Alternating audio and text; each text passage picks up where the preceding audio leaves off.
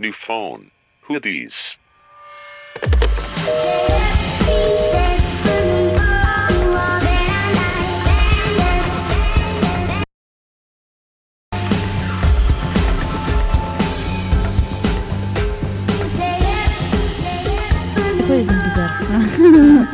hola, hola a todos, bienvenidos a otro episodio de New Phone Hoodies Podcast. Estoy aquí con mis amigas Nat Hola. e Ivana. Hola. No, otro episodio más para que se entretenga, se la pase bien, se alegre su lunes Y aprendan, este sí es aprender. y aprende. Aprender, aprender, como la clase que les daban en prepa que no servía de En nada. secundaria. O en secundaria, ya ni me acuerdo. Secu. En la secu. En la secu. Bueno, mi semana se los voy a borrar porque... Ah, bueno, fui a Puebla. Ese fue mi highlight. Está cool. Saludos a Puebla. Está súper cool. Saludos a Puebla. O a sea, todo el estado, así, wow. Visit Puebla. Visitpuebla.com. Está súper padre, súper barato. Chiles en nogada muy buenos. Uy, qué rico. Moro de ganas. Tuve un tour gastronómico extenso por Puebla, la neta. Y, y nada, y la gente es muy amable, me cae muy bien. Está súper cerca de la CMX. Sí, y es barato, ¿no? Súper, yo me impresioné un buen, o sea, real, de que íbamos a restaurantes bien, y así de que aquí en la Ciudad de México algo te hubiera costado de que... no un sé. millón. Ajá, o de que un drink, 250 pesos acá, ¿no? Ajá. Y allá era así de que 100, el más caro. Y tú, yo, denme ¿qué? todos. Y yo, denme 10 mil, bueno, ¿no? muy padre, celebramos el cumple de mi abuelo, entonces nos las pasamos muy bien. Oh. Ujú, Felicidades, abuelo. Sí. ¿Y ustedes, amigas, cuáles fueron sus highlights de la semana? Pues yo. mm, ha sido una semana de cosas nuevas, de nuevos podcasts, de ver gente que no veía hace un buen, de nuevos horarios. Ya duermo súper poco porque ya trabajo y no puedo tener mis siestas. Este, pero cool, todo bien. Muy ocupada, entonces se me va muy rápido la vida. Hoy sí, eso es Y, horrible. mm, ¿Qué más? Pues fui al centro a la Feria de las Culturas Indígenas, unos trabajos súper padres. Y mm, fui al Azul Histórico a comer chiles en nogada. Está padrísimo porque es como un festival de chiles en nogada y te dan una carta especial que trae diferentes tipos de chiles, diferentes tipos de rellenos y diferentes tipos de nogadas. Entonces tú eliges como la combinación que quieras. Hay hasta opciones veganas, opciones de cerdo, opciones de res. Nogada dulce, salada, mixta, ¿Tú qué pediste? con carne de res y salada y nogada dulce. El tradicional, ¿no? O sea, no, el tradicional es de cerdo. Ah, verdadero. Siempre me hago bolas Este- entre la res y el cerdo. Pero está súper padre porque te explican de dónde viene cada ingrediente y te ponen la mesa súper bonita. O sea, lo traen lleno de moños, te cambian el mantel. O sea, te, pon- te lo preparan ahí. Eso está súper cool. Lo único que no me gustó y sí, tradicionalmente es un platillo todo en frío. Y en algunos lugares te lo dan con la carne caliente y lo montan en sí, el momento. Sí, sí, eso me gusta. Y a mí me gusta así, y pues no, o sea, decía de que el chile en nogada es frío, no hay excepciones. Y yo, No, a mí sí, Sí. me gusta que te sirvan lo de adentro calientito. Calientito. O sea, no hirviendo, pero calientito. Sí, no helado, para así que... que- pero va, va frío. Entonces me lo dieron Chale. así. Ujú. Y, pero súper rico, o sea, súper show típico. Te, en el menú te explican por qué agosto y septiembre son los chiles en nogada, porque es el momento donde la nuez se da. Entonces, en cualquier otro mes, si te dieran nogada, sería con nueces viejas. Y, mm, y ya, y, o sea, solo sí se me hizo un exceso. Uno, el tiempo de espera en el restaurante y que no hay reservación. O sea, tuvimos que esperar como dos horas. No más. Y, mm, y sí estaban súper caros. O sea, Sí. súper, súper caros. ¿Cuánto te salió? 500 pesos cada chile. Sí, no, no es un restaurante nada barato. Sí, no. Está o muy mono, pero sí se exceden, yo creo. Vale la pena por lo de la experiencia. Pero, o sea, sí se me hizo excesivo y Sí. súper rico. O sea, por ejemplo, mi mamá que es vegana pidió la opción vegana.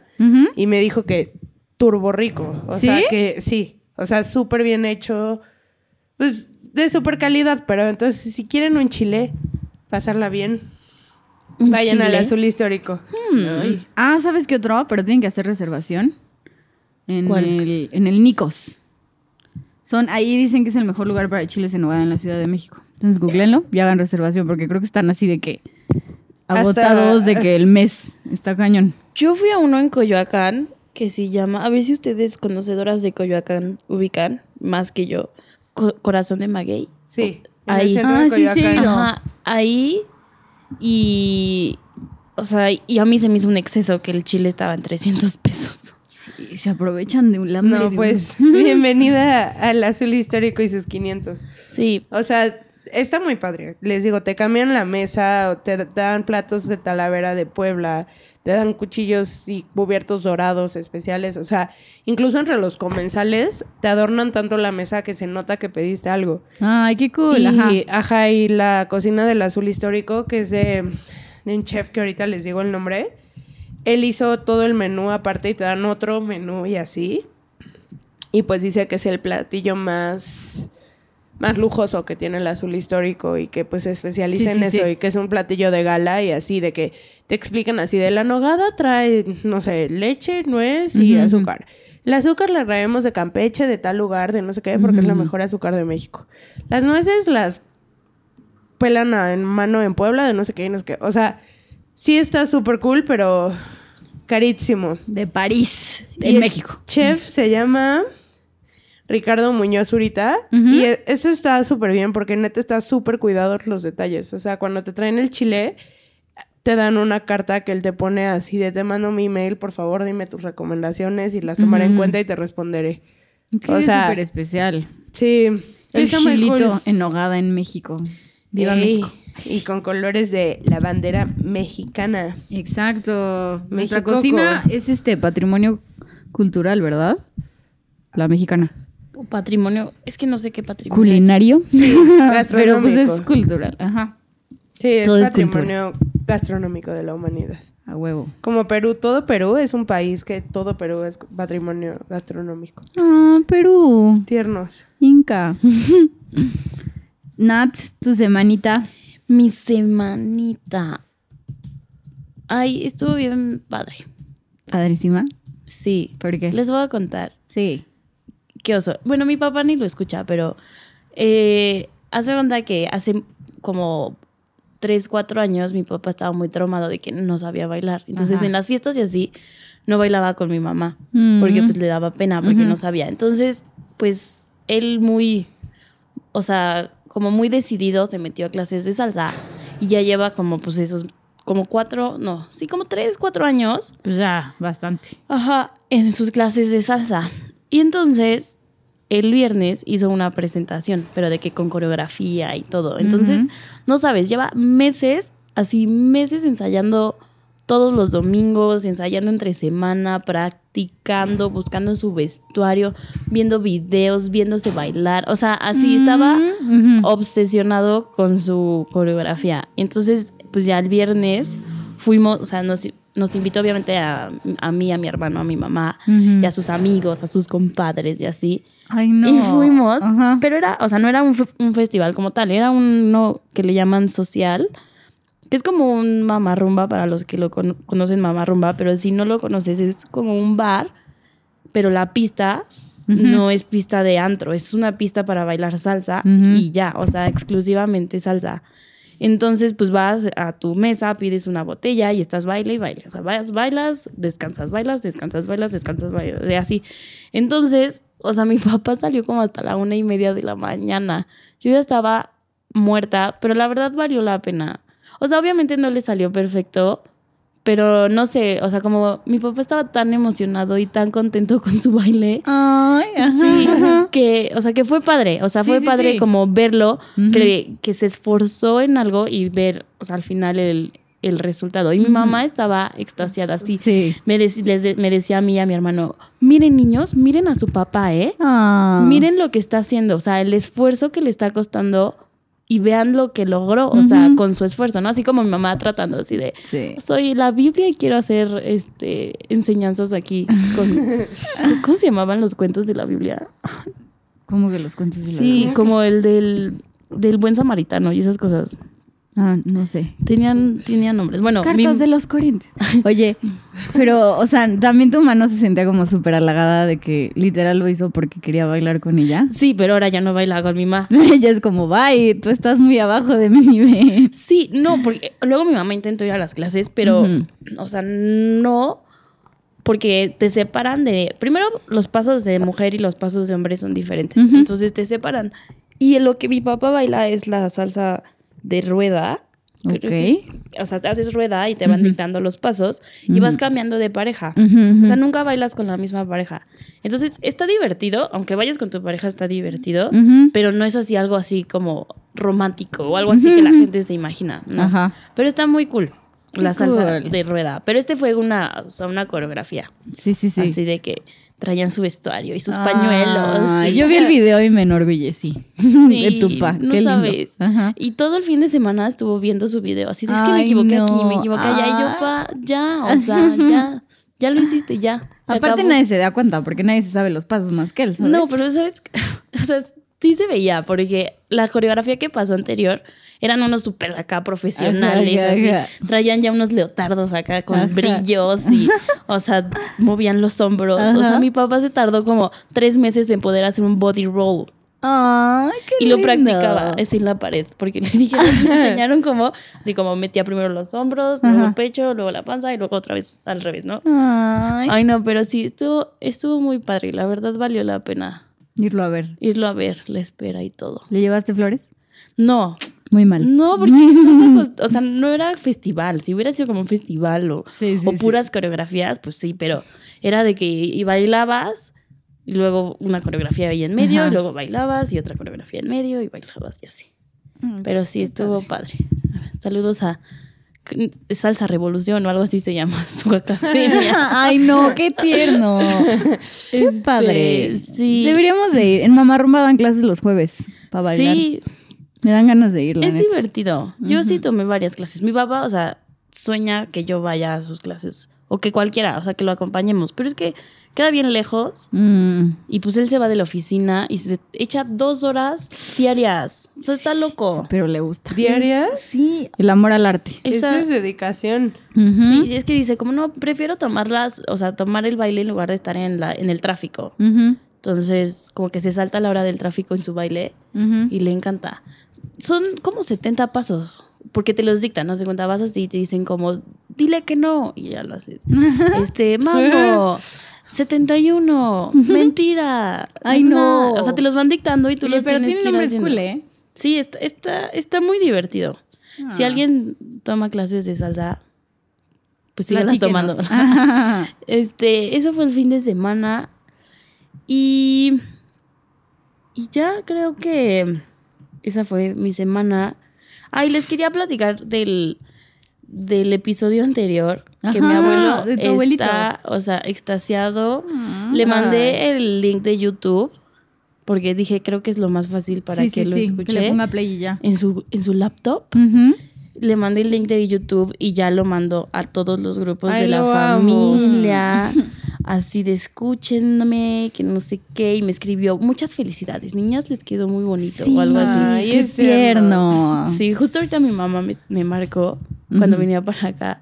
Venía con mis tíos de Monterrey Ajá. y me dice, oye Natalia, ¿cómo pongo tu podcast aquí en la camioneta que lo queremos escuchar? Ah. Y yo, ay, fuck, ya me va a escuchar toda mi familia. Así Aparte que, todos los capítulos. Ajá, así que saludos a toda mi familia. Saludos a los regios. No, ya toda la familia. No, pues está bien. Saludos. Está bien. Te vas Sí. haciendo famosa poco a poco. En mi familia. En tu familia. Por algo se empieza. La estrella de la familia. Muy bien, amigas. Me da gusto las semanas. Me da gusto que se la pasan feliz y contentas. Y pues les parece que pasemos al tema del día de hoy.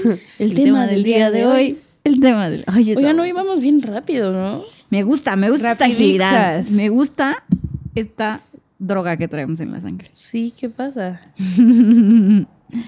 Este, bueno, queríamos tocar un tema muy que un tema muy importante que pasó hace un par de semanas que se acerca de los nuevos Espera, pero es que nos mandaron una foto. Hijo.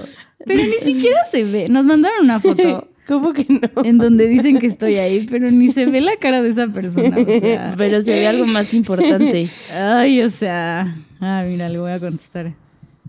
Bueno, nos estamos aquí distrayendo en el Sí, WhatsApp. pero lo que les quería decir es que iba, en este episodio íbamos a tocar un tema que fue como razón de varios memes y, y ya, de memes. No, y es como de relevancia para todos los mexicanos porque al final lo usamos diario. Exacto. Y todos los vemos y nunca les ponemos atención.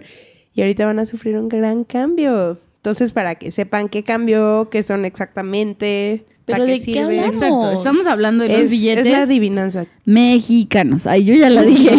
Dijo adivinanza muy tarde. Hasta la Y vista. van haciendo un haiku. Sí. Yo Y yo, haciendo- billetes mexicanos cambiaron de imagen, bye. Hasta la vista. Pero este, no, y he visto varios videos de gente que le preguntan como, ¿quién está en el billete de 500 o quién está en el billete de 20? Y la gente no sabe. O sea, y es algo como que lo manejas como en tu día a día, ¿no? Y nunca, nunca le prestas atención. Yo no, yo pura banca electrónica. Ah, sí. ¿verdad? O tú puro de a mil. Puro de, sí. Puro, Puro de- dólar. Puro de a dólar. Ah, Natalia puro es la típica así de, son cinco pesos, no tengo. Así de que vamos a la fonda horrible de que, del, de hecho, del- de lámina y antena de dish. Y así de, ay, son 30 pesos. ¿Acepta American Express dorada? O sea, No Natalia es esa. Él viene, viene, ¿no? Trae terminal. Y en Sí. una de esas me saca su clip así de, Ándale, sí aceptamos, tómale. pero con comisión. Tómale, chamaca. No, sí, yo la verdad es que casi no manejo efectivo. Como que no me, no me gusta. Siento que me lo gasto. Es que sí, como lo tienes tan fácil, es como, ay, 20 pesos. Ah, dos mil. ah, sí. Sí, porque sí, pues sí. yo sí voy a cargar los nuevos billetes de dos mil. Porque va a haber nuevos billetes de dos mil. Pero, Pero bueno, eso- amigas, amigas, amigas. Vamos por Amigas orden. y amigos. Amigas y amigos, pero les estoy hablando a ustedes. ah, ok. Ajá. Yo, amigas y amigos. Vamos a empezar por lo primero. A ver, ¿quién de aquí de la clase me quiere dar un recap sobre la historia de nuestra moneda aquí en México?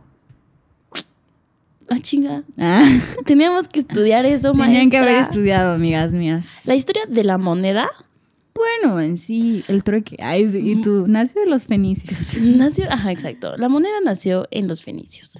No, pero según yo, en México, o sea, la historia relevante es pues cuando empezó el Banco de México, que fue el que empezó a emitir el, el papel moneda oficial y ya del papel moneda se pasaron a monedas y después se transformó a billetes y los billetes han tenido muchos cambios a lo largo de la historia. Exacto. Y mira, O sea, yo creo que es relevante. importante recalcar que, o sea, nosotras por las carreras que estudiamos podríamos estar súper técnicas en esto, pero no lo vamos a hacer. Pero que el dinero es una es un objeto fidu- fiduciario y que al final, si el Banco de México puede existir como organismo autónomo del gobierno y si tiene el poder sobre el dinero, si todo el mundo aceptamos los pesos y realmente dices, ay, este papelito vale 500 o 200 o el número que tenga, es porque la gente cree en ese valor. O sea, como que todos acordamos de, ok, esto va a ser valioso y ya. Pero entonces la creación de las monedas empieza de esa manera. O sea, en las civilizaciones antiguas un grupo de gente decía como, ok, a ver, vamos a hacer de que estos circulitos de plata y vamos a acordar que uno cuesta tanto y no sé, o sea, ponían una equivalencia con una materia prima que utilizaran mucho. Y al final así son todas las monedas, porque la gente tiene la creencia de su valor, es que la banca puede funcionar y que se le da un valor a eso. Por eso, cosas como el Bitcoin, que hay gente que sí está convencida, es una moneda. Sí. Y entonces tiene valor. Entonces, pues bueno, como introducción, la moneda es fiduciaria. Sí, porque el papel en sí, en sí mismo no vale nada. O sea, si tú, si no hubiera, como lo dice Ivana, como el consenso de que todos decimos, esto vale, Exacto. si lo quisieras cambiar en el espacio donde no valiera, pues, no, o sea, no tiene valor. Las monedas todavía dices, bueno, las que están hechas, eh, estaban hechas de oro o de plata, pues tienen un, un valor intrínseco, pero Exacto. ahorita, pues ya no. Pues ya no. Bueno, aunque hay gente que todavía tiene sus centenarios y las de colección. Eso. O sea, las monedas. Sí, sí, sí. O sea, tienen, Pero ya, no, ya no tienen un, Sí, un no es valor. como que te compres tu gancito con tu, Con tu centenario, centenario. ¿no? Así, ¿qué onda? ¿Cuántos gancitos por ¿Qué un centenario? Aunque Natalia sí bueno, pero nos American estamos Express. desviando. Ay, o sea, fue un segundo. A ver. y yo. Bueno, Michi, tú venos llevando Nos la voy conversación. llevando esta conversación. la maestra. Sí, de hoy. pues sí, tú eres la maestra de Muy hoy. bien, pero qué bueno que explicaron acerca de los billetes. Este, bueno, lo que queríamos llegar es a este proceso de esta renovación, como Natalia acaba de decir, sobre los billetes. Y sí, a lo largo de la historia ha habido varios. De hecho, este, lo que estaba investigando, es que empezó el nuevo diseño desde el 2013. Para que no digan que es un cambio político, es un cambio Ajá, que ajá. lleva haciendo ya varios años. El Banco de México lo ha trabajado. Sí, sí, sí. O sea, el peje no llegó y dijo como, ¿qué onda? ¿Qué onda? Quítenme, ¿Qué onda? súbanme al Mi. Beno Juárez, arriba. No, llevaba desde 2013 y muchísima gente participó en esto. Especialistas del Instituto de Antropología, de Nacional de Bellas Artes, de la, hasta la Academia Mexicana de la Lengua. Porque, o sea, a pesar de que sean billetes, los diseños y todo eso sí están como muy estudiados por gente especialista en esto y no es como que, ay, se nos ocurrió poner a, a quien sea, no sé, un meme especial. a Edgar se cae o algo así, ¿no? Imagínate. Estaría cool. Pero bueno. Y este, y obviamente, pues lo que se busca con ese proceso es que se genere identidad histórica en el diseño y que exalte el patrimonio natural del país. Eso es lo que dijo el gobernador de México, que como dato curioso. Del Banco de México, ¿no? del Banco de México, perdón, que es Alejandro Díaz. Y este, y justo. Rip Carstens. si alguien me oye, extraño a Carstens. ¿Te Gracias. extrañas mucho, amiga? Sí. Era especial en tu corazón. Al gordito. Yo quería que saliera en un billete. En un Pero billete. espero que esté bien en Suiza con sus pugs. Ay, yo creo que se la debe estar pasando de pelos, ¿eh? Bueno, ya nos desviamos otra vez. Bueno, como bien dijo Natalia, el billete casi no cuesta nada y el costo promedio de la fabricación de un billete, no me lo van a creer, Es, Es- un peso. 80 centavos. O sea, sus papeles no valen nada. Ahí sí, Literal. literal. Lo que vale su fe en ellos y el valor que le dan. Por eso el Sí. dinero es fiduciario. Wink, wink. Wink, wink. O sea, la verdad es que valen muy poquito y para determinar este costo, pues de la fabricación, es obviamente el volumen anual que se fabrica, el costo de la materia, o sea, que es el substrato de papel y las tintas, y obviamente los elementos de seguridad, que son los que ya conocemos como la mariposita, como el número de serie, todas esas cosas.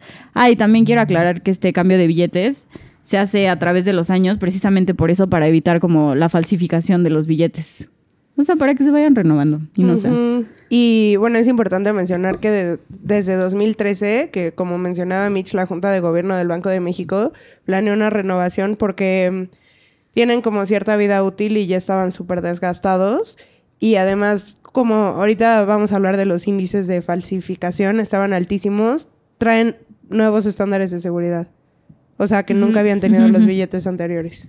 Entonces, por eso se necesitaban nuevos. Sí, según yo, o sea, lo que trata, o sea, así como la tecnología avanza, también la tecnología para falsificar billetes evoluciona. Entonces, lo que trata el Banco de México siempre es ir dos pasos adelante de los rufianes y, o sea, sacan el billete de 500 porque efectivamente ese billete es de los más falsificados.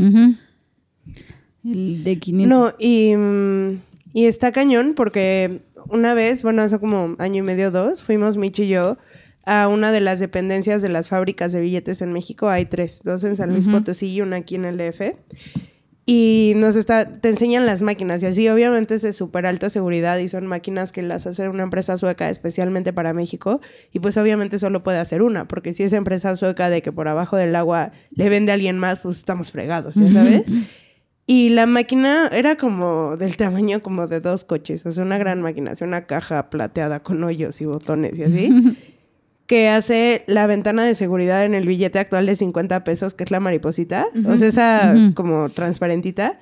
La máquina nada más para ese, esa ventanita, que es uno de los tantos estándares de seguridad de los que contiene un billete, que tiene varios, costó como 50 mil millones de pesos, la máquina. Sí, sí, sí. O sea, es algo carísimo y es una tecnología cañona, pero pues está cool que, que se invierta en esas cosas.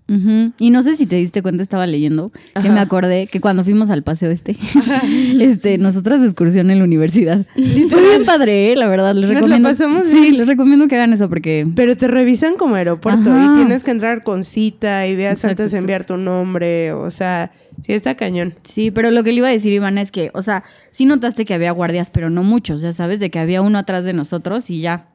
Y este, y lo que estaba viendo es que en promedio, así que por metro cuadrado, hay como cinco cámaras, o sea, revisándote en esa. O sea, pon tú que no ves a tantos guardias, pero todo, todo está siendo grabado. Entonces, Y es súper tecnológico Sí. el lugar y así. sí, la o sea, seguridad si está te cañón. sacas un moco, te ven. Te ven, lo siento. Y de regalo de souvenir nos dieron billetes triturados. Y yo de que no, yo quería uno real.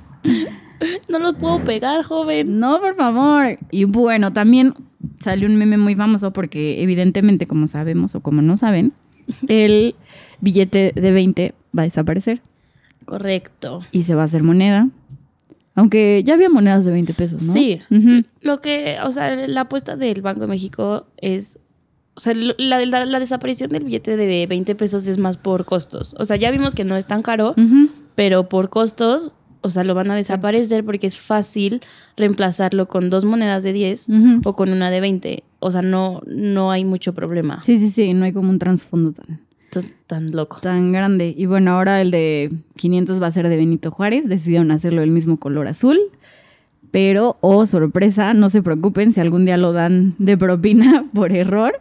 Porque supuestamente los elementos que lo van a diferenciar es que va a ser dos centímetros más largo y que va a presentar claras diferencias al, tax- al Al tacto. tacto. O sea, va a ser más grueso. Como el de 500, que sí sentías la diferencia más o menos entre uno de 500 y uno de 20. A menos de que fuera de los nuevos de 20, que era más delgadito.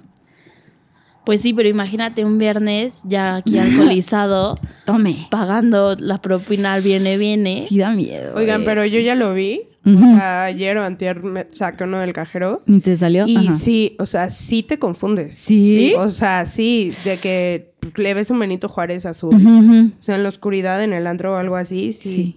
O sea, sí se siente diferente al tacto, porque pues no es de polímero, es como de algodón. Sí, sí, es más fancy. Pero no, o sea, sí, sí está cañón. Lo parecido. Tengan manches. cuidado. A mí no me ha salido, ¿eh? Me han salido de 500 normales. Qué aburrido. En el de la escuela ya te dan nuevos. Ay, voy a ir a sacar dinero nada más. No mames, me hubieran dicho y sacaba hoy. Imagínate. Ni tengo dinero. Ya sé, pero ahí vamos a inventarnos 500 pesos. Menos 500 pesos en su cuenta, señorita. Bueno, ¿y ¿Qué, qué, qué, qué? investigamos, o sea, a detalle sobre el billete? El nuevo Pues a ver, les cuento de la nueva familia de billetes, Ajá. porque todos van a cambiar. Este, mm, esto, bueno, nunca van a usar este dato, pero es- estos nuevos billetes en el Banco de México se denominan como la familia G. Y bueno, ya pasando a eso, vamos a lo verdaderamente importante. En el lado de la cara o del personaje, todos los billetes buscan representar los seis procesos históricos más relevantes de la historia de México. Entonces va a haber uno para el México antiguo, otro para la colonia, uno para la independencia, uno para la reforma, otro para la revolución y otro para el México contemporáneo. Todos van en orden cronológico y entonces entre más reciente, más vale el billete. Por eso está la controversia que ahorita vamos a hablar del billete de dos mil pesos que tendría el México contemporáneo. Pero todavía no es un hecho que vaya a existir o no. Entonces, bueno, yo sé que todo el mundo ignora el reverso del billete, donde no está la carita. Ahí van a traer los ecosistemas de México, porque pues México es un país multidiverso en ecosistemas, entonces ya alcanzaron para poner seis diferentes. Se alcanzaron. Hay ríos y lagos, bosques templados, selvas secas, matorrales y desiertos, mares e islas y selvas húmedas. Y, o sea, como les digo, porque nosotros tenemos de que somos patrimonio mundial reconocido por la UNESCO, por los ecosistemas y bueno, estos ecosistemas se representan con un lugar icónico de una ciudad o un lugar que ya hayan visto. Seguro ya vieron el de 500, traer las ballenas de Baja California Sur. California. Sí. Pero bueno, vamos a hablar. De cada uno. Ajá. A ver, hablando del primero, pues que es el de 20, Ujú. ese va a morir. Rip. Es el cambio más radical. Y, o sea, no va. Simplemente Banco de México va a dejar de imprimirlos hasta que se mueran. Sí, o o sea, sea, que dejen sí, de estar en circulación. Exacto. Y bueno, esta fue una decisión que se tomó y que se va a sustituir por moneda porque hicieron muchos estudios costo-beneficio y vieron que era mejor tener una moneda. Y como decía Mitch, la decisión de la nueva familia se tomó hace más de cinco años. Y bueno, es importante mencionar, es obvio, pero pues que los billetes viejos se van a conservar hasta que se vayan saliendo de circulación y entren de lleno los nuevos. Como les digo, ya están ahorita en todos lados, desde el lunes, que es el de 500, que fue el que salió primero, ya están los cajeros, ya. Según yo, cada año va a ir sacando. Sí, sí, sí, a eso voy. uno. Entonces, Ajá. este año el de 500, luego no sé cuál, y luego no sé cuál, no sé cuál, y no sé cuál. Ok, entonces, a ver, el de 50, ahorita pues es como moradito y tiene a Morelos, ¿no? Es como magenta y tiene del otro lado el acueducto de Morelia. Y este va a ser entonces el que representa al México antiguo y a los ríos y a los lagos, porque pues va a ser el primer billete, el más chiquito. Ujú. Entonces, en la parte frontal vamos a tener a la Fundación de México Tenochtitlan y al reverso está Xochimilco. Y está súper padre porque de Uh. flora y fauna van- va a haber un ajolote y la vieja confiable, amigos, el maíz. Una tortilla. Exacto. El de 100, eh, ahorita es color jade y tiene a Netzahualcoyotl y a Tenochtitlan. Todos, imagínenlo. Pues, Véanlo en sus caras. En sus mentes. Pues ya no. Ahora este billete va a representar a la colonia y el ecosistema es bosques templados. En la parte frontal va a tener a Sor Juana Inés de la Cruz y eso es súper importante. Ahorita voy a hablar del papel de las mujeres en la moneda nacional y en la esfera internacional. Y va a estar entonces ahora Sor Juana, que ahorita está en el de 200. Ujú. Sor Juana lo logró, amigos, no se fue. y en la parte trasera, trasera, como les decía, va a estar la reserva de la mariposa monarca. Sí. Y en flora y fauna van a estar los pinos y encinos y la mariposa anaranjada. que es la monarca. Oye, Ajá. supongo que como van a quitar al que está ahorita, Anesa, van a quitar su poema que me hicieron aprender. Ay, ¿te lo aprendiste? Sí, pero ya se me olvidó. Ah, bueno. ok, bye. Qué triste, ya no me va a servir de nada. Antes era como un party trick. Pues te lo puedes volver a aprender. Porque Pero ya medio lo tienes en la pero mente. ya para qué, ya no va a estar en el billete. Para que ligues. Para que ligues. Les voy a decir el poema de Nesa. Ándale. Bueno, fin. entonces sigue billete de 200. Ujú. Antes ahí estaba Sor Juana. Entonces técnicamente sí la perdemos de ahí y a la hacienda Panoay- Panoayán, que ahorita están. Pero bueno, Sor Juana sí vivió, la hacienda murió. Y este es el billete que representa la independencia, los matorrales y los desiertos. La parte frontal, Miguel Hidalgo y José María Morelos. Y va a ten- van a tener que aprender a convivir porque van a estar juntos.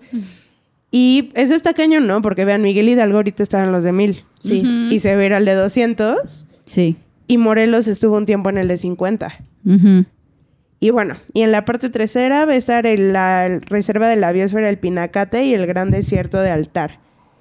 En animales y plantas va a estar la flora, va a estar un saguaro, que es un cactus para los que no estudiamos botánica, o sea, y el águila real, la de la bandera.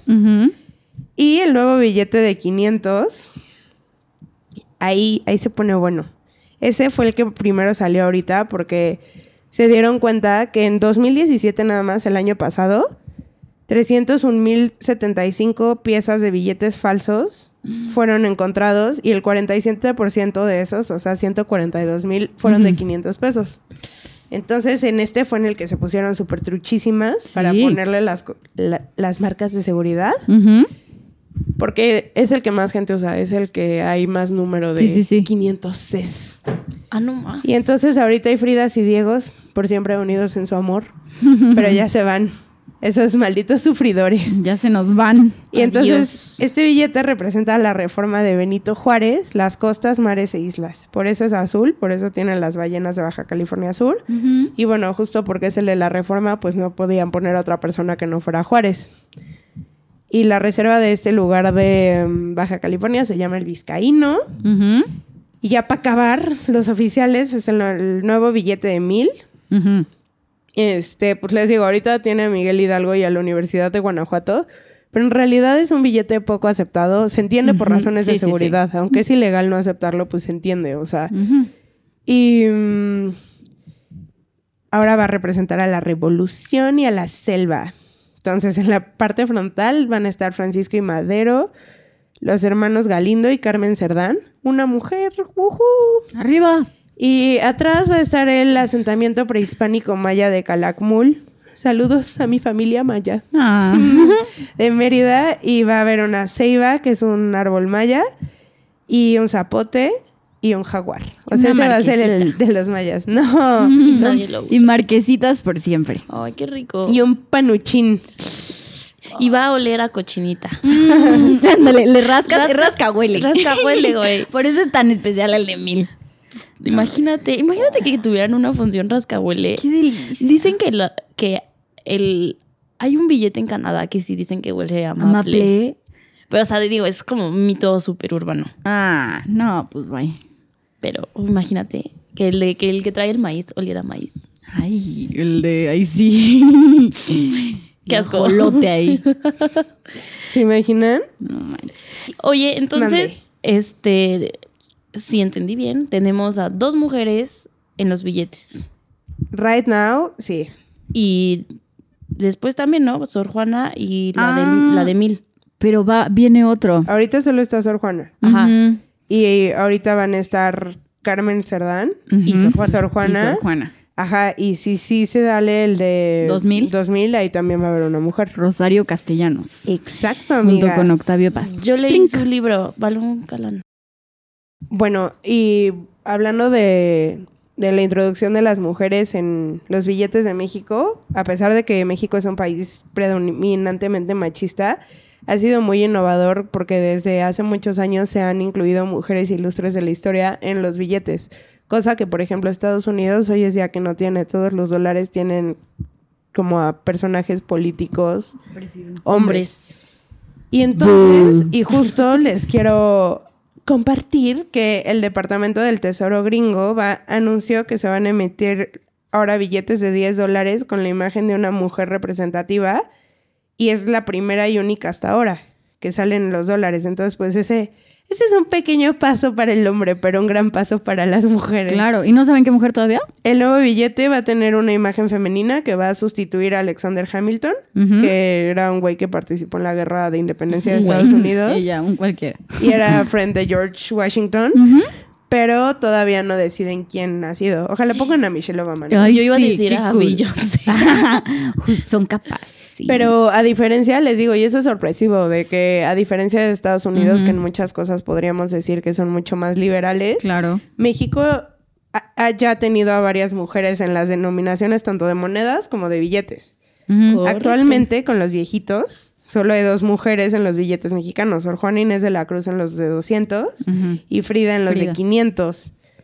Que mm, es bueno, es cool mencionar que los- las imágenes de Frida y Diego son otros autorretratos que hicieron ellos mismos. Como siempre, Pero- esos güeyes siempre se andaban pintando. Bueno, por lo menos la Frida. Ay, a mí sí me gusta. A mí también, Hay un montón de gente que no. A Iván no le gusta. No, sí me gusta. ¿Sí? Pero, o sea, sí siento que es un arte muy explícito. O sea, Sí. como que no es bello. O sea, no lo ves y dices, ay, qué hermoso. Me Pero transmite transmite paz. algo. No, Y, pues, al luego final- dolor. Ajá, o sea, transmite dolor o lo que sea, pero pues ese es el punto del artista, ya sabes. Pero bueno, volviendo a los billetes, este, como haciendo un trip in memory lane. Sor Juana y Frida no han sido las únicas mujeres que hemos tenido y les voy a dar como un breve recuento de las que han estado en la historia. Ok, En el- así rapidísimo. Sí, en el 72 estaba la corregidora en el billete de 5 pesos. Después en el 83 estuvo Sor Juana, ya había hecho su aparición en el de mil pesos. Todo esto estábamos como hablando cantidades sin tener en cuenta la inflación, ¿ok? Ah, no sé claro. cuánto valía. Ujú. Era su valor, va- su valor nominal en ese momento. Exacto. Exacto. Y en 1950 también estaba ya la corregidora. Eso se hace un buen. En 1970 había una gran señorita, que no sé quién sea, no decía el billete quién era, pero era una señorita con flores zigzags. Y también ha habido monedas desde en tiempos súper antiguos que han tenido figuras como Josefa. O sea, Josefa es famosísima. Y la diosa Koyolauski. O sea, Órale, wow. Ajá. En el 84 la diosa esta azteca Koyolauski estaba en las monedas. Ujú. Y, ah, pues justo, ¿se acuerdan en el Bicentenario en 2010? Sacaron monedas conmemorativas que traían a los héroes de la independencia. Exacto. Y también hubo moneda de corregidora. Entonces, pues eso es cool, que haya mujeres en los billetes mexicanos. Of course. Y ya. ¿Qué más quieren que les cuente? Pues creo que eso es todo. Ay, sí. ya no hay más. Nada, no es cierto. No, hay muchas Natalia. cosas más sobre los billetes, o sea, o sea, hablar sobre cada, cada co- cosa de seguridad que tienen y así, pero eso ya lo pueden Ya es muy checar técnico. ustedes, ¿no? Sí, claro, todo está en internet, ¿eh? Mm, Banjico.com o punto .mx creo, o punto .org o punto .gov, no sé, Banjico, busquen Banjico en Banjico Google. Google. Punto org punto MX. Ah, Pues ya me ves. callo, amigos. Busquen todo lo demás. No, para no hacerlo aquí súper, súper, súper largo. Este, yo les quería platicar, bueno, obviamente todas vimos que cuando dijeron como no van a sacar nuevos billetes y va a salir el de 2000, se empezó a hacer como mucha especulación sobre la inflación. O sea, a mí una amiga me habló y me dijo como, oye, es cierto que, que el billete de, de 2000 significa que vamos a per- perder valor adquisitivo. Y bueno, en primera es, o sea, aclarar que el billete de 2000, mm, o sea, es, está en potencia, o sea, ni siquiera es Sí, sí, sí. oficial, ni siquiera está, o sea, totalmente desarrollado, o sea, está en stand-by, o sea, hicieron como la idea del billete, pero nunca dijeron como ya lo vamos a sacar. Ujú. O sea, un poco de historia de los billetes de alta denominación, o sea, en el 2004 se emitió el billete de mil pesos. Ujú. Y, o sea, algo interesante es que a lo largo de, desde el 2004 ahorita, que son que 14 años, ha perdido el 70% de su poder adquisitivo por la inflación. Ujú. Pero, o sea, si comparas con otros países en desarrollo, pues no es un periodo drástico ni nada. O sea, es el, la evolución normal de- del dinero y de los precios, ¿no? A comparación de la inflación de mil por ciento en en Venezuela, ¿no? Y como Sí, ya había dicho Ivana, o sea, si de por sí el de mil pesos te lo aceptan en, o sea, en ningún lado, pues el de, el de 2000, pues, pues Nel, ¿no? O sea, no te lo van a aceptar en ningún lado. Pero, o sea, lo, lo que... Es que lo, estoy- lo voy a tratar de explicar si no sabes nada de finanzas o de economía. Eh, Mucha gente dijo que por, o sea, por el hecho de haber anunciado que había un billete en potencia, las perspectivas de la inflación iban a cambiar. O sea, mucha gente dijo como, no, no, no, como van a sacar el billete de 2000, eso significa que el próximo año la inflación ya se va a ir al 15 500 mil por ciento. Y eso es, o sea, totalmente falso. Fake. O sea, el, el que haya esa información no afecta las perspectivas de inflación del próximo año. Entonces, las perspectivas siguen igual como las dijo el Banco de México, que es entre 4 y no más 4%, ¿no? Que es una inflación pues sana, no es una inflación De qué este, ajá, de qué preocuparnos. Pero lo que sí sería, no preocupante, pero lo que reflejaría si se llega a sacar un billete de 2000 es que, o sea, sería indicativo de que los precios han subido mucho.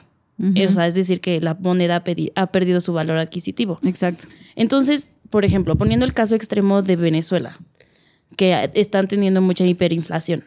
Entonces, en Venezuela, ahorita, o sea, si quieres ir a comprar un pollo, tienes que llevar un fajo de, de billetes más grande que el mismo pollo. Sí, sí, está. Entonces, cañón. Ponle que el pollo valiera 100 pesos ayer y hoy ya vale 10 mil pesos. Entonces, lo que el gobierno de Venezuela tendría que hacer es hacer un billete de 10 mil pesos para, o sea, porque ya los billetes de 100 ya no valen nada, ¿no? Porque esa es, es la hiperinflación. Ese es como un ejemplo para que entiendan, o sea, para los que no saben qué ni qué, es, ni qué es inflación ni nada, o sea, para los que entiendan por qué el que se haga un billete de esa denominación, o sea, reflejaría inflación. Lo que pasa es que lo que reflejaría es la acumulación de ah, inflaciones del pasado, no las inflaciones del futuro. Entonces, cuando llegue a ver un billete de 2000, es, o sea, esperemos que sea de forma natural, o sea, de forma de que el dinero pues va aumentando su, va disminuyendo su valor en el tiempo, entonces de forma natural vamos, podríamos llegar a los billetes de 2000, ¿no? Pero un simple anuncio de las posibilidades pues no va a afectar las expectativas de inflación, o sea, ni se, Exacto, ni se alarmen ni empiecen acá ya, no, ya inflación del mil por ciento y nos vamos a morir. Y una coca nos va a costar 100 pesos. O sea, que ojalá no, ¿no? Tocamos madera que no. Pero pues sí, esa es como la controversia que existió con el anuncio, entre comillas, del billete de, de dos mil pesotes. Excelente, Natalia. Gracias, espero lo entiendan porque, Está muy fácil. Sí. Está sencillo como lo explicaste. Muy bonito. bueno, y también, o sea, el, el que esto no, no solo pasa como en, en México, o sea, por ejemplo, No. en Estados Unidos el billete de 100 dólares tampoco es muy Ay, no, se ponen súper locos. Ajá, o sea, sí, les es das como- 100 dólares y es como... Falsificación. Falsificación. Déjame hablar al manager. Sí, sí. como- ¿Y Sí, tú, y a nosotros aquí cuando vas a cambiar tus dólares te dan de 100, siempre. Sí, sí, sí, sí. Y llegas y allá así te ven con una cara de ¿de dónde sacó eso? Persona narca de México.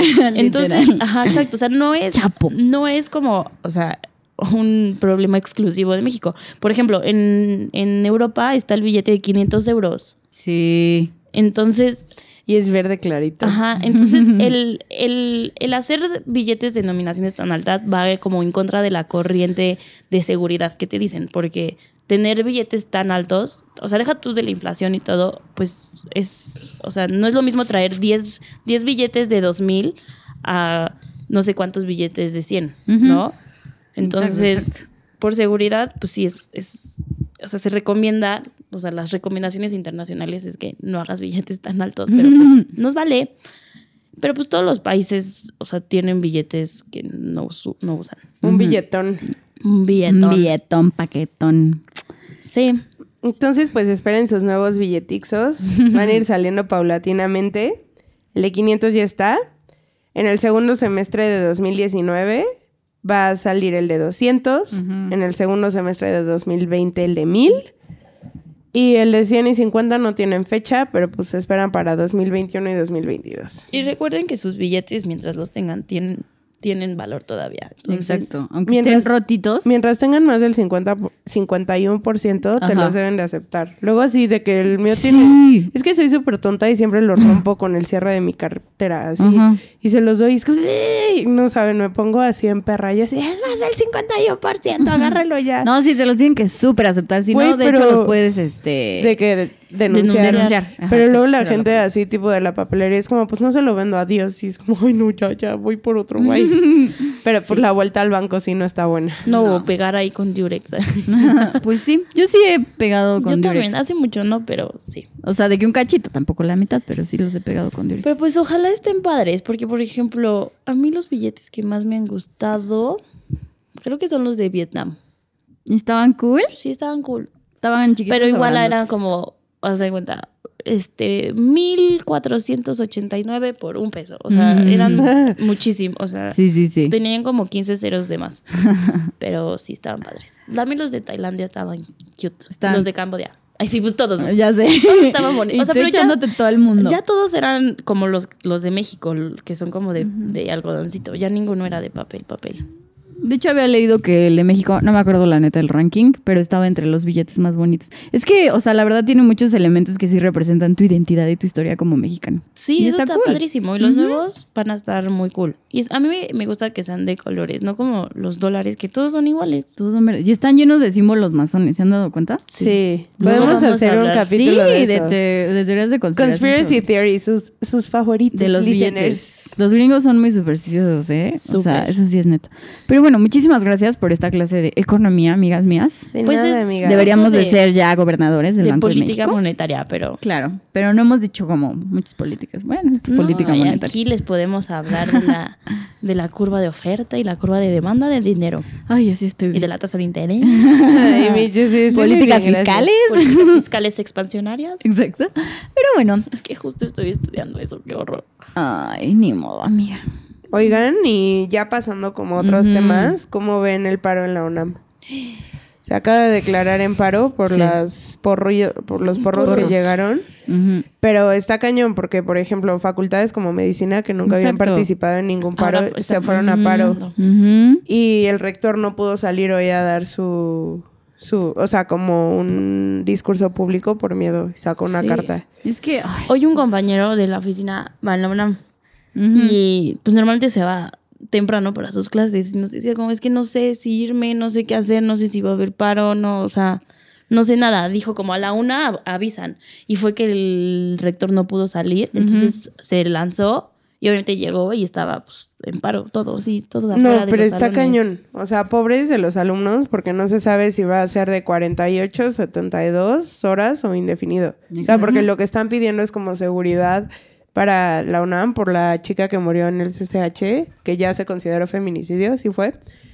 Pero mm, Está cañón porque también hay- ha habido como evidencia fotográfica que estos porros los eh, contrató la misma universidad. Entonces, Sí. ¿quién sabe qué es la respuesta que esperan los estudiantes para salir del paro? Y los de los SH también están pidiendo que los maestros faltaban un buena clases y así. Entonces, que como que la UNAM se responsabilice de dar clases.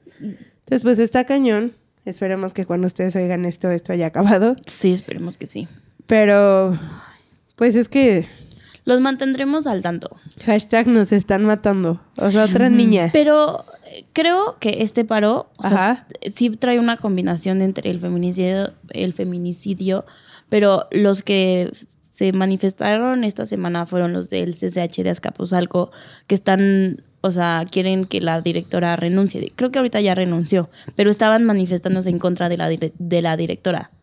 Porque la directora era la que estaba a cargo de los maestros y los dejaba faltar. y Ajá, así. y se robaba dinero. Ahí y- esa ya está escondida y fugada. Ajá, renunció y se fugó.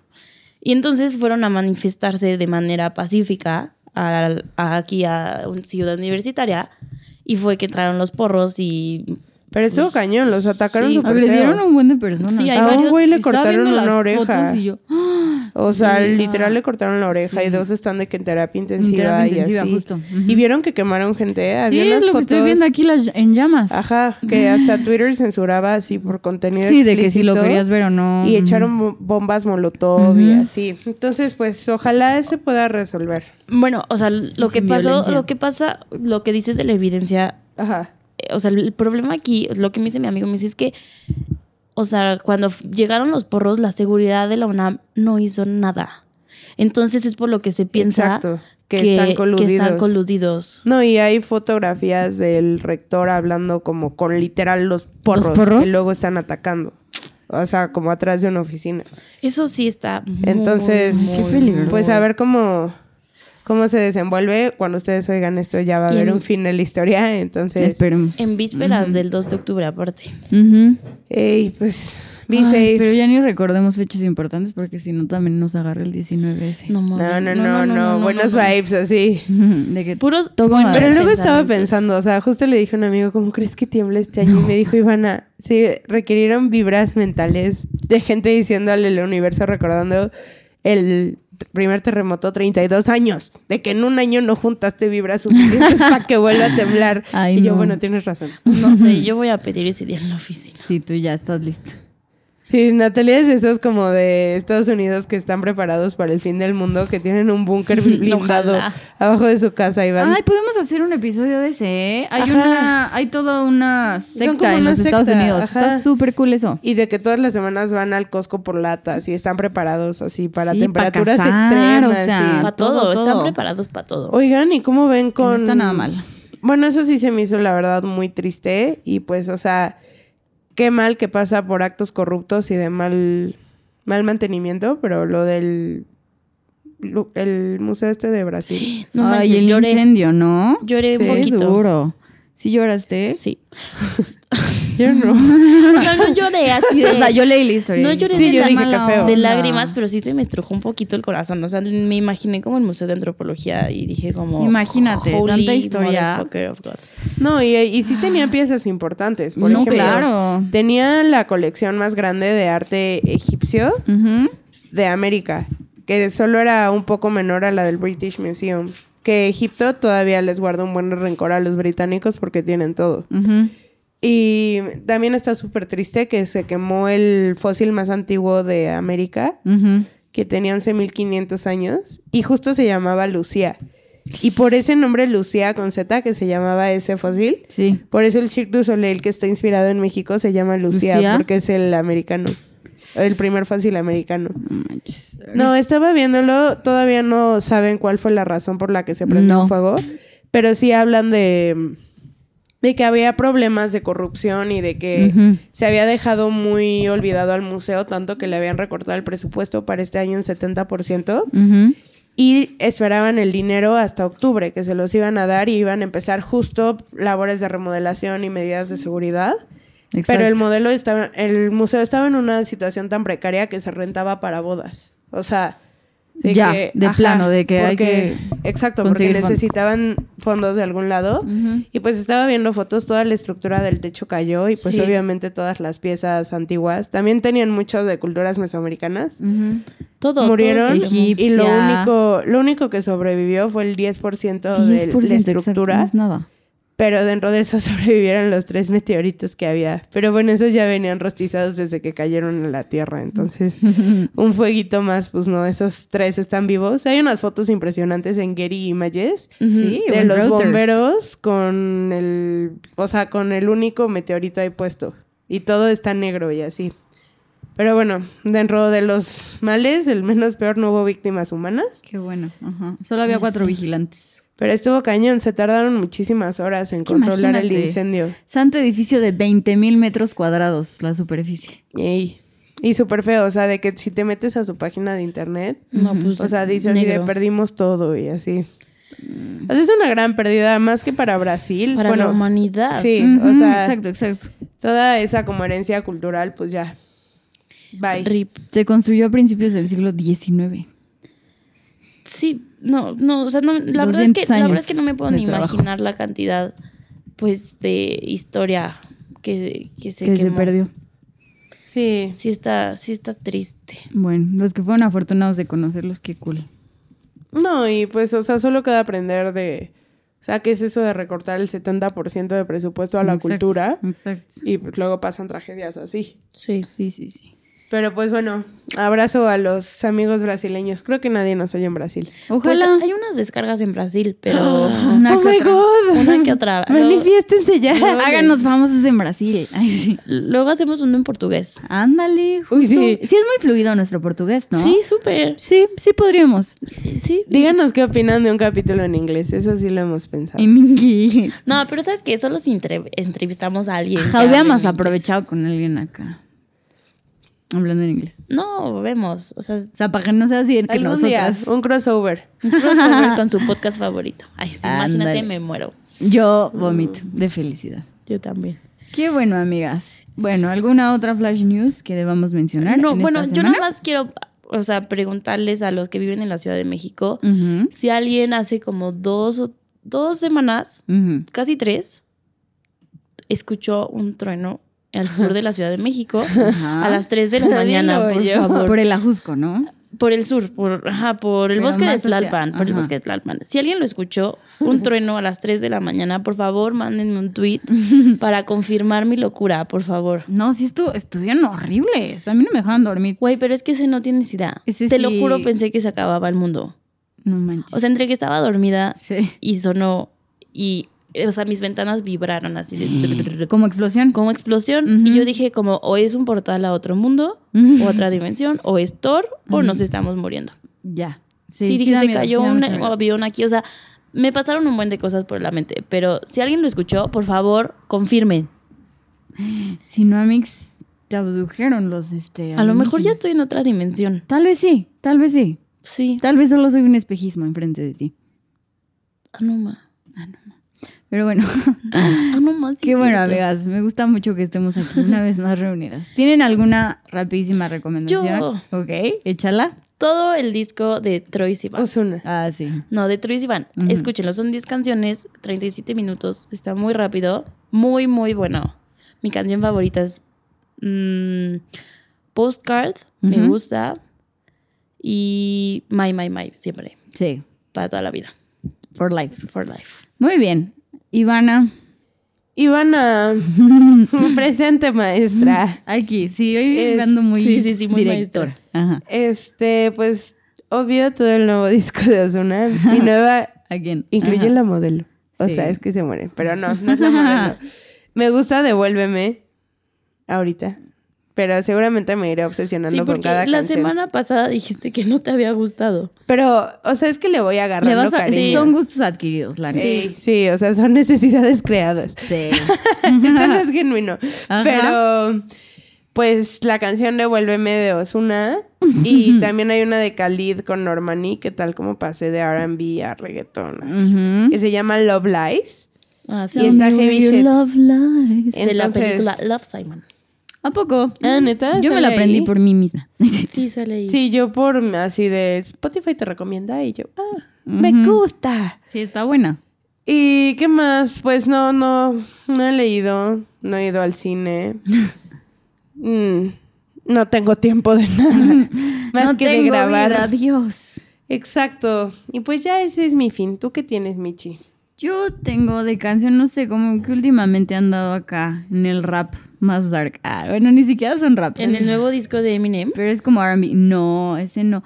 Pero, o sea, es que vi que la pelea era entre él y Machine Gun. Pero bueno, luego profundizamos. acerca Machine. Gun Kelly. Machine Gun Kelly. De Eminem y Machine Porque lo rosteó cañón. Literal, en una parte del rap le dice a la hija de Eminem como, sí, tu papá está loco, lo odio. Ah, es una no, bye. A la hija.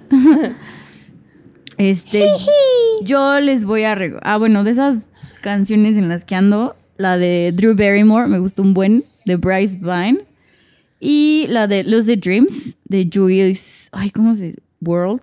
Juice World. Ay, no sé, whatever. Escúchalas. y yo, X, la buscan en Spotify. Está buena. En nuestra playlist. Ah, sí, la voy a echar, la voy a echar ahorita esa playlist. Y, y pues ya, vean Jack Ryan, es nueva. Si En vieron- Amazon Prime. En Amazon Prime. Si ¿De vieron. qué es? Es de un espía, es un analista financiero de la CIA y por cuestiones del destino se, o sea, está trabajando de Kelit en, en Yemen y así. Muy pero, bien. o sea, la neta no es tan profunda, pero está buena y si les gustaba The Office, es el mismo Oigan, actor. ¿Qué? Adam Sandler. No. ¿Qué? Güey, o sea, mi buena piensa que Adam sale, sale en The Office. Ah, Nena, por Dios. yo Eddie Murphy. ya sé. No, yo tengo que soltar una bomba al aire. ¿Cuál? Para que se queden pensando, nos escriban. Todo el mundo estaba hablando de la película esta de la China, de las cartas locas. de- A todos los chicos de los que me enamoré. Esa. ¿En español? Boys Boys I have loved before. Ajá. Y entonces dije, ay, ¿qué es este hype que el mundo se trae? Yo soy fan de Twitter y todo el mundo estaba ahí de hablando de esta China y poniendo fotos. y se quedaron dormidos juntos en la vida real. No sé qué tanto. Entonces dije, voy a ver qué pex. Entonces me dispuse a verla. A ver, laja. Amigas, ¿No te gustó? No aguanté como 17 minutos y dije así de... ¿Qué hago aquí? O sea, mi yo de 15 años hubiera dicho, ¡uh! Ajá, ajá. no la puedo aguantar. O sea, de que neta la apagué y dije así, ¿qué, qué estupidez es esto? Ya sabes. Y luego busqué el argumento en internet. ¿Cuál es el hype de esto? O sea, ¿por qué tuvo tanto...? Es la típica historia de el güey de Ujú. americano popular y la nerd toda rechazada social y ¡bam! se enamoran. Es que era un libro. Ajá. Y el libro fue best bestseller. Y esa fue como de los mejores libros de YI, bueno, Young Adult. Ajá. Y el libro es muy bueno, pero el libro es del estilo de, de como son todos los libros de Young Adult. El güey se enamora de una chava que La cero que turbo ver, popular. o, viceversa. O, sí, Ajá. o los dos tienen este, vidas súper extrañas y se juntan. Siempre son así. Y son mis libros favoritos. Pero ¿sabes Pero qué? entonces fue más el hype, time- fue como el hype del libro. Y entonces ahora, o sea, salió la película en Netflix y pues a mucha gente le gusta esa chick flick así banal, así sin, Pero, sin sentido. A ver, o sea, confírmenme esto, porque entonces de verdad, o sea, yo de yo verdad... no la he visto. Yo, Yo sí, yo voy a Yo me sentí un Grinch. O sea, de que lo vi y dije como que ese... O sea, Sí. yo me esperaba algo que iba a cambiar mi vida. Todo el mundo hablaba de eso. tampoco. Justo, o sea, una película de Y Netflix. empiezo a ver así de que a la vieja así toda nerd sin amigos. Ay, me gusta el más popular. Mi mejor amiga es una bitch. Y yo como, Es o sea, y como no tengo tiempo libre, solo decido gastarlo en cosas que valen la Ya sé, pena. aparte, no, no he tenido tiempo. Bueno, pero sí para ver. Güey, 17 minutos y la pagué. Entonces, yo les voy a contar rápido mi historia. a ver, O sea, yo tu historia de vida y mi carrera. historia de vida en esta película. Porque yo totalmente contrario a mí sí me gustó. La viste con tu ex. No, la vi sola. O sea, llegué un viernes que no tenía nada que hacer. Ajá. Y dije como, ay, ¿qué es esta? Y solo la vi ahí en la puerta y dije como, ¿esta película coreana que no? Yo no la voy a ver. Ajá. Pero Netflix insistía en que la viera. Me la recomendaba demasiado. Así no importaba que dije, ay, ya la voy a ver. Y en eso vi que era gringa. Ujú. Y dije, ¿por qué es asiática? Y en eso empecé a ver que todo empezó y que era una familia coreana, no sé qué. Y la verdad me gustó porque nadie la había visto. O sea, literal de que ahí apareció en mi vida y dije Ah, como... ¿tú fuiste primeriza? Pues sí, nadie había hablado de ella y dije como, ay, qué cool. Y luego empecé a ver que era demasiado el hype acerca de esto. Y dije como, wow, o y sea... así de, soy mi alternativa, me gusta lo coreano. No, pero dije como, ay, hay un, buen de gente que le gusta. Pero ¿sabes qué? El hype, aparte de lo que dijo Nat, que fue por el libro, fue porque muchísimas personas, o sea, ¿cómo se dice cuando son asiáticos? ¿Americanos? Eh, Asian Americans. Asian Americans. Se sintieron O sea, se sintieron... Ajá, o sea, yo escuché la historia de esta, de esta niña, de la actriz, y dijo como, la neta, yo quería incursionar como ya bien en el mundo como del cine. Y este, y dijo, pero lo que me chocaba es que ninguna de las películas tenía como protagonista a una asiática. Y en eso me sale el casting para este papel. Dice, pues me emocioné muchísimo. Y está súper padre porque la neta, o sea, yo, como yo lo pensé de que dije como, ay, esta película coreana, ¿qué? Y entonces se me hizo rarísimo que fuera gringa precisamente por eso, porque nunca vemos como este estereotipo de niñas. Y además como que le intentan hacer cultural, ya sabes, o sea, como que salen como varios aspectos de, De la, la vida. familia coreana, Exacto, de la vida como coreana. los Yakult, ya sabes, pero coreanos. Ay, yo no vi eso. Sí. Ya no llegué. O sea, de que el tipo gringo se le hace así increíble de que el Yakult y nosotros, o sea... Pero no mames, Ah, nosotros por eso vi un meme que hay Yakult de colores, que Yakult saca unos Yakult de colores. Ah, ¿neta? Esos ya, ya existían. Digo, no lo o sacan sea, siempre, como ¿eh? azul y verde pero y ya así. existen. Pero ¿saben que en Latinoamérica los únicos países son México y Brasil? Que tienen Yakult. Que tienen Yakult. La hora sad. Y Yakult es delicioso. No, pues, la hora sad para ellos, la hora feliz para nosotros. Feliz para A mí me urge que haya uno de un litro, pero según yo Como en puedes Japón. te puedes morir o algo Por la así. bacteria, ¿no? Ajá, porque justo la bacteria la o sea, Shirota. es buena, pero en pequeñas cantidades. Sí, sí, sí. O sea, siento si te da como un paro séptico. Yo hace un buen no tomo ya. Pero qué delicia. yo Uy, yo hice a mi mamá comprar. Yo también. O sea, diario cuando me voy de que a la escuela o a trabajar agarro un Yakult y me lo como en el coche. Es me lo como, me lo bebo. Sí, pero yo creo que el hype es por eso, porque muchísimas niñitas también se emocionaron. y por Yakult. Ajá. A mí- No, y es una chick flick. Ah, claro. O sea, no tiene que profundizar. O sea, a mí me gustó eso, porque como que estaba en un día que estaba medio de entonces lo vi y dije como, ah, me divirtió y dije como, qué cool que hay una Asian, qué cool que los gringos se den cuenta que el Yakult es deli. A mí, por eso justo me gustan esos libros, porque no me hacen pensar más allá de se enamoraron y van a cortar cuando se vayan a college, ya Sí, sabes, o sea, sí, sí, sí. Y ya, o sea, me encantan. me Y nos dan un taco de ojo. el Ahora Menzi el, está muy guapo. Está muy guapo. el que tenemos que leer es el de este, Crazy Rich eh, Asians. Crazy Rich Asians. Yo lo estaba leyendo online y quiero que salga la película. Se ve Te buena. paso el libro. Lo Sí. compré en mi Kindle. Ah, yo literal lo encontré en PDF, pero sí, pásamelo. No, no Reina vamos a promover la, ilegal. pirate- la piratería. nena. Perdónenme, yo estoy en proceso de pedir mi Kindle, yo estoy en proceso. Newfound Hoodies tiene un compromiso con la moral Y no a la buenas piratería. costumbres.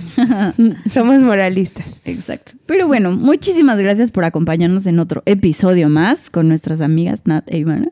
Dios. y recuerden seguirnos en todas nuestras redes sociales, New Phone Podcast, por Escríbanos, favor. escríbanos. Es, es escriban. divertidísimo, no saben. Emoji, lo que sea, una foto de ustedes, de lo que sea. Bonita, comentario de, de, su cara. las odio, me no cagan. nudes, no nudes. Ah, sí, si no les caemos bien, pues díganlo, si no les da pena.